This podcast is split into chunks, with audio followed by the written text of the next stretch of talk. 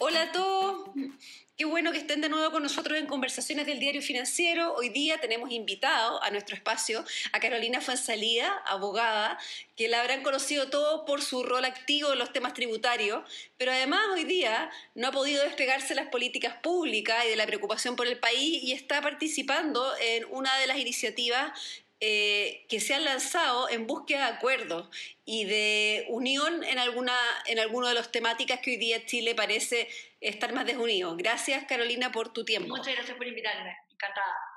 Cuéntanos un poquito esta idea de un camino posible, que un experto de diferentes orientaciones políticas, diferente eh, expertise, ¿cuál fue la lógica detrás? ¿Cómo partió esto y cómo se fue armando la idea de un consenso eh, entre personas que, que, vienen de lugares diferentes. Fue, fue bien notable. Yo creo que post-crisis, y ese fue el origen, post-crisis de octubre del año pasado, eh, Bernardo Larraín con la Javiera Parada eh, buscaron puntos de encuentro primero entre ellos y luego salieron a buscar distintas personas que con miradas, profesiones, por supuesto que tendencias políticas, religiosas, filosóficas, compartieran la preocupación al final del día de de qué hacer con nuestro país, de cómo ayudar a salir de, de alguna manera de, ese túnel que se veía en ese minuto. Y fue, fue interesante. Yo en lo particular recibí la invitación de, de Bernardo Lapaín, a quien me había tocado conocer precisamente a raíz de, del rol que yo había tenido en Hacienda, modernización tributaria. Había tenido que trabajar muchas veces con él técnicamente, dado que él era un actor relevante, y eh, en esas circunstancias nos conocemos y me invita a participar de este grupo. Y la verdad es que en ese minuto yo ya había partido de Hacienda y, cuando uno estaba en el mundo público, em, reconozco que hay una necesidad de ser parte. Em, efectivamente, cuando yo dejé Hacienda, en, parte me había ido porque necesitaba recuperar mi vida, mi familia, eh, retomar en el fondo lo que era, había sido mi vida habitual, dado que yo no soy parte del mundo político. Pero cuando vi lo que estaba pasando en, en octubre, o sea, me llamó y dije sin dudarlo que sí y, pareció una idea interesante.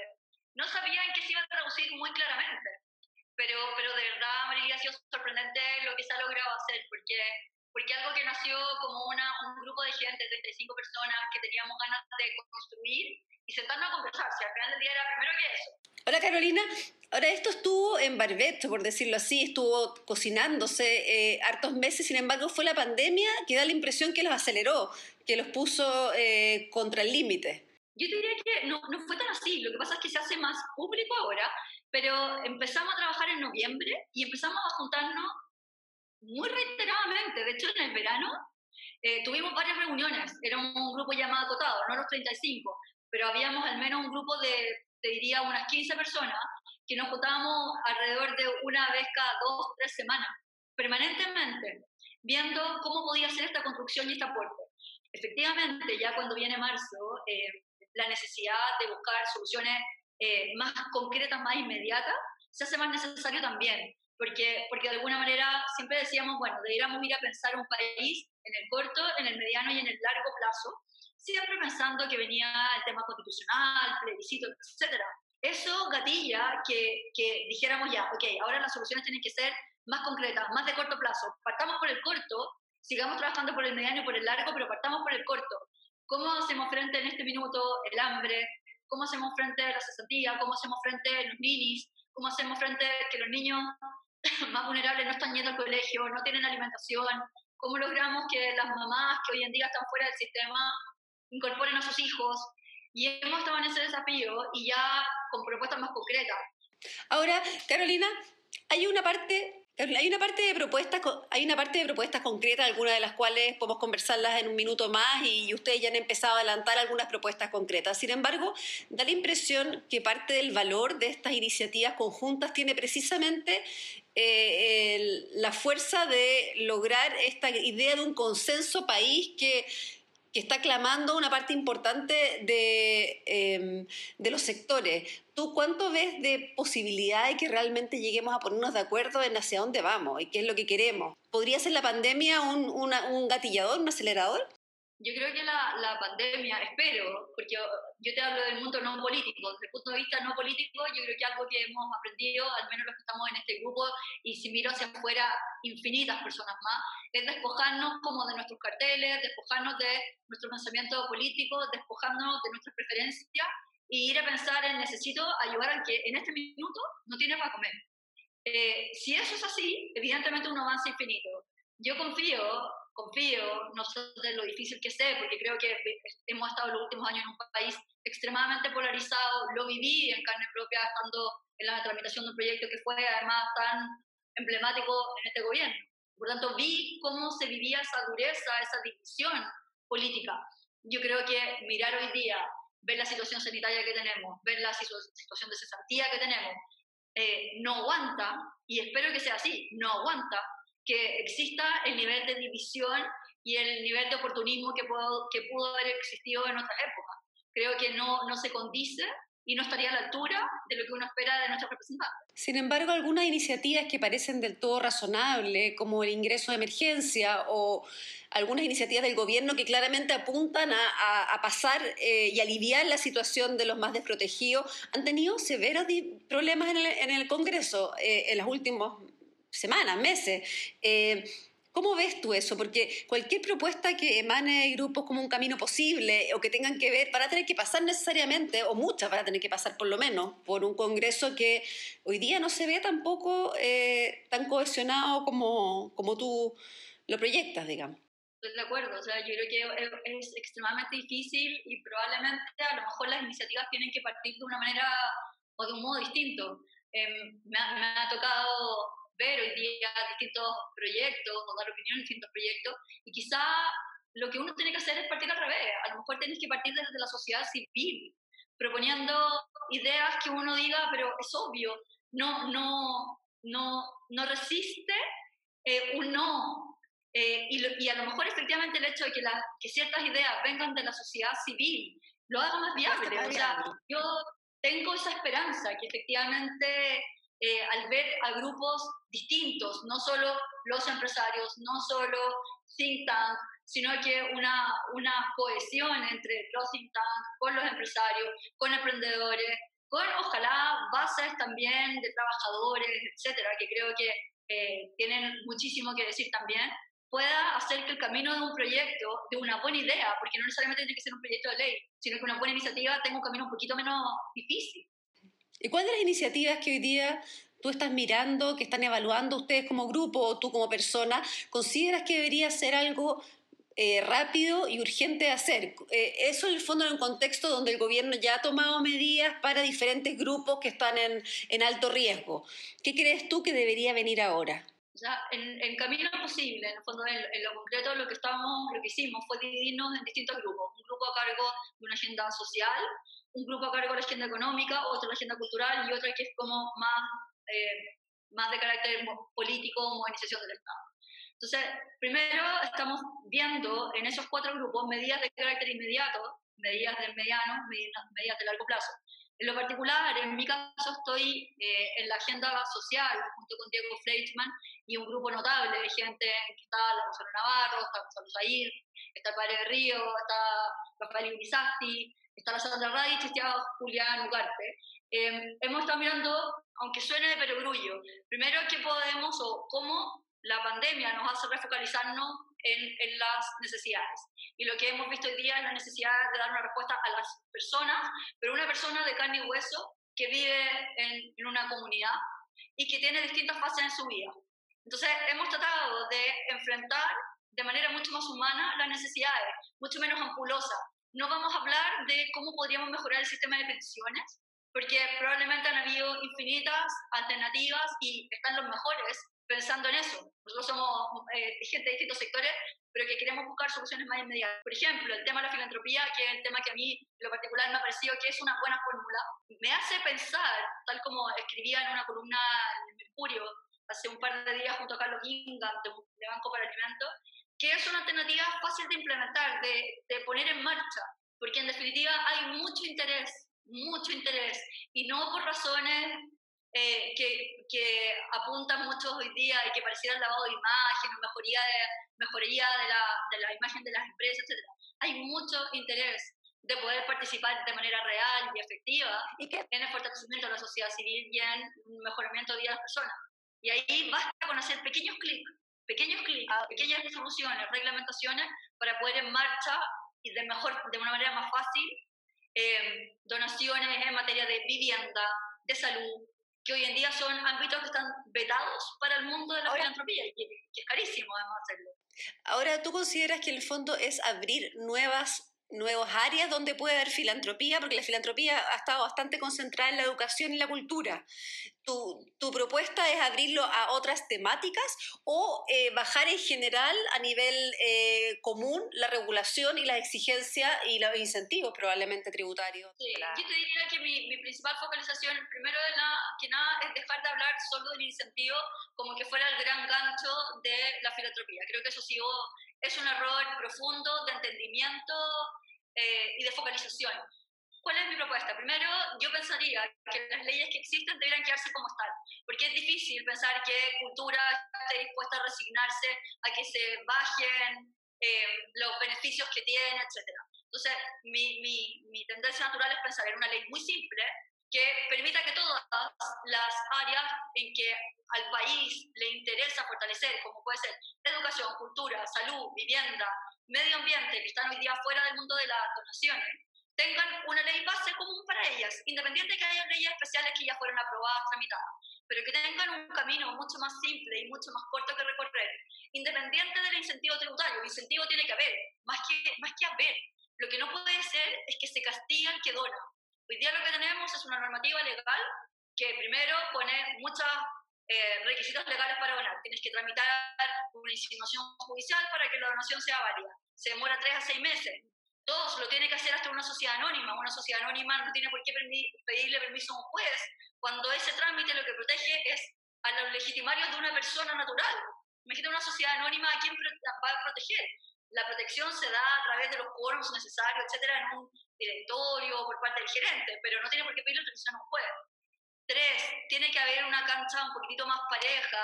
Eso significa que tú puedas entender, que no tengas que contratar a un tributarista como yo para poder donar. Como es, es ridículo. Meses no lo tenemos. necesitamos hacernos cargo de los campamentos. Y me encantaría, y cuando hablo con, con infinitos empresarios, lo primero que me dicen es obvio, esa necesidad es urgente. Mi problema es que no lo puedo hacer porque tengo que ir a contar con una autorización judicial que se va a demorar seis meses. Y yo creo que efectivamente necesidades como esa no pueden esperar. A mí me encantaría una ley simple que hable mucho de transparencia. Yo creo que hoy día el mundo de la filantropía requiere mucha transparencia, mucha reportabilidad también. No es solo donar y, y, permitir o no que se deduzca o no se busca el gasto, que se goce o no un crédito, sino que tiene que haber también muchísima transparencia, mucha reportabilidad. Estamos hablando con Carolina Fuensalía, eh, abogada que además de su expertise tributario hoy día está involucrada fuertemente en un camino posible, buscando soluciones para eh, el Chile que viene con hartos problemas. Eh, me gustaría así llevarte eh, independiente de que este camino de filantropía eh, llegue al, auxilio, hoy día sí efectivamente el Estado está bajo una presión fiscal tremenda porque eh, es, el, es, el, mandatado primario para hacerse cargo de un escenario de desaceleración donde hay desempleo altísimo, donde hay los índices de pobreza se esperen que suban fuerte. Tú desde tu otra vereda, que era esta vereda de, de, de expertise tributario, ¿Cómo ves la capacidad hoy día del Estado de Chile de enfrentar una situación que se va prolongando, que, que, aparece, parece más larga de lo que esperábamos? Eh, es una situación, primero, tan imprevista que yo creo que nadie, nadie hubiera podido imaginar siquiera la situación en que íbamos a estar si miramos hace seis meses atrás. Y por lo tanto, tener hoy día soluciones a mano, disponibles, también se hace muy difícil eh, para las autoridades de turno, sea quien sea, sea el gobierno que sea. Ahora sí tengo temores que muchas veces frente a la, a la necesidad, a la contingencia, etcétera, surgen propuestas que, que, a veces son un peor remedio que la enfermedad que estamos padeciendo. Eh, a mí me gustaría pensar en que las decisiones que se tomen y que impacten a las arcas fiscales sean decisiones que miren no solo a la contingencia actual, inmediata, sino que a largo plazo. En este sentido, yo creo que tenemos que también preocuparnos de cómo, qué pasa el día después, cómo construimos esa hoja de ruta una vez pasado, porque tiendo a pensar que tal como el resto de los países ha ido logrando eh, en situaciones críticas igual que nosotros, dejar atrás la peor parte, tiendo a pensar que a nosotros nos debiera pasar algo parecido, pero tenemos que ser capaces de reconstruirnos y, y por eso tengo miedo en ocasiones cuando veo eh, medidas o proyectos de ley que apuntan a un poco utilizar esta contingencia para eh, efectos de generar políticas a veces muy, muy difíciles en un país como el nuestro. Cuando se habla de una mayor carga impositiva aún, por ejemplo, de la que tenemos, sin ir más lejos, que esto lo hemos empezado a mirar, ¿cierto? Se ha empezado a escuchar, debiera subirse el impuesto a X segmento, a lo más rico, lo que se escucha tradicionalmente. Y uno dice, pero en este minuto estamos con impuestos, ahogándonos de impuestos porque tenemos tasas corporativas muy altas, tenemos emprendedores que de verdad no van a poder sobrevivir a esto. Entonces, me encantaría pensar en que busquemos medidas eh, de corto plazo y también alivios para el largo plazo. ¿Qué hacemos el día después? ¿Cómo logramos atraer inversionistas que digan, mira, pese a la crisis social que tuvo Chile, pese a que tiene una pandemia que en este momento lo está afectando muy severamente, Chile sigue siendo confiable, Chile sigue siendo seguro, etc. ¿Tú crees hoy día que está esta, porque cada, cada, ciertos días, cada par de días aparece este fantasma de volver a hacer una reforma tributaria para poder financiar paquetes más agresivos? Los expertos dicen que no hay espacio para eso y que, y que al final no, no lograría recaudar más y que haría más daño, como dices tú, sobre todo para la reactivación. Sin embargo, es un fantasma que ronda. Es un fantasma que ronda, pero yo creo que hoy día uno tiene que buscar un poco de realismo Creo que ahogar más eh, a la economía versus pensar en cómo logramos salir de esto el día después, creo que es un error enorme y por eso prefiero mil veces pensar en cómo buscamos otras alternativas paralelas para solucionar la contingencia actual sin recurrir, como dices tú, eh, cada cierto rato a que pareciera que en Chile hubiera un saco sin fondo, un saco roto, donde uno puede ir a echar mano. Ese saco sin fondo son al final del día las empresas. Y las empresas también están padeciendo los mismos problemas que cualquiera. O sea, hemos visto lo que sucede, ¿no es cierto?, con la TAM, eh, una, una empresa que probablemente nos llena de orgullo y que hace meses fue comprada a valores altísimos, ¿no es cierto?, por inversionistas extranjeros. Y hoy día estamos viendo la reestructuración que está haciendo precisamente porque llega un minuto en que no aguanta. Y por lo tanto creo que hay que ser bien realista. La economía no es un saco roto al cual, la, dicho, las empresas, no son como un hoyo negro al cual le podamos echar eh, mano cada cierto rato para ir extrayendo más recursos. Todo tiene límites, todo tiene dificultad y especialmente la dificultad hoy día nos ha tocado, creo que a todos, desde los pequeños emprendedores hasta las empresas más Ahora, eh, uno de, de, los procesos que estaban en marcha, que había empezado de alguna manera antes de que todo esto golpeara fuerte, era la idea del ministro Briones y de su equipo de generar un grupo de expertos para revisar las exenciones. Las exenciones eh, que a juicio de ellos eran suficientemente altas, eh, inadecuadas y que podrían dar sido un ingreso eh, adicional, ¿tú piensas que ese es un camino que este año se debería tomar o debería seguir siendo una discusión técnica y, hacernos cargo de las exenciones una vez que el ambiente esté propenso a una discusión eh, política eh, técnica? No creo que este sea el mejor minuto para, para, hacer una revisión de esa naturaleza. Creo que eso obedecía a otro, a otro minuto, obedecía a otra realidad distinta a la que estamos viendo hoy día yo, yo en algún minuto, creo que, que fue precisamente con ustedes, yo, yo decía mi aspiración es que primero que nada no usemos la herramienta tributaria como, una, como un salvavidas permanente.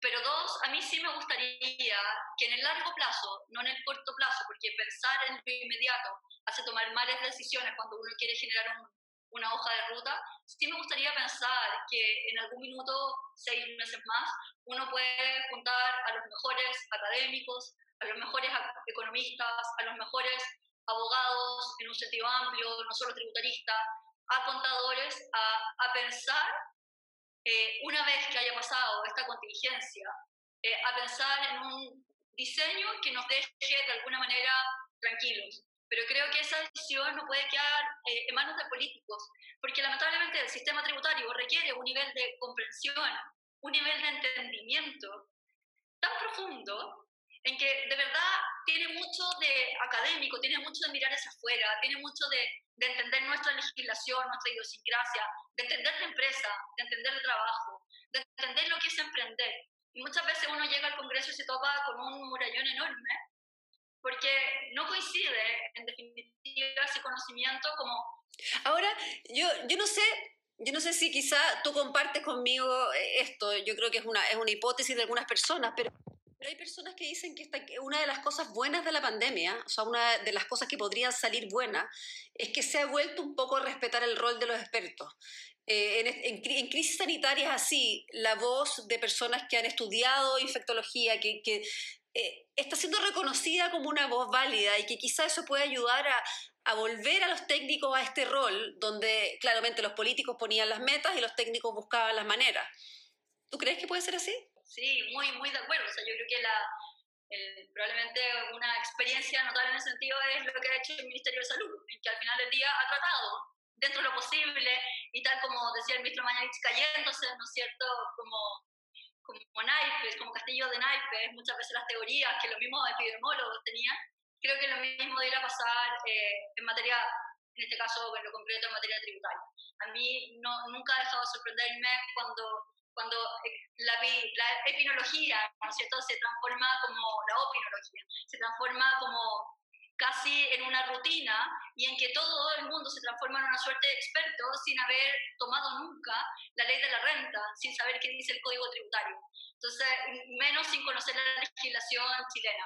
Eso a mí no deja y no ha dejado sorprenderme. Ya llevo tres reformas tributarias en que he participado, tanto la de Bachelet como la del presidente Piñera 1, como la, la reforma reciente, y creo que permanentemente uno se topa con eso, mucha opinología, poco conocimiento, mucho choque entre la realidad y este como debe ser aspiracional que tienen algunos sin, sin conocer cómo, cómo es el engranaje entero. Bueno, yo te quiero agradecer mucho, Carolina, por tu tiempo. Em, para nosotros es importante tener estas miradas y agradecerte además eh, por este camino posible y por todo lo que están haciendo eh, para encontrar eh, nuevas vías de entendimiento. Que estés muy bien, cuídate mucho. Un abrazo.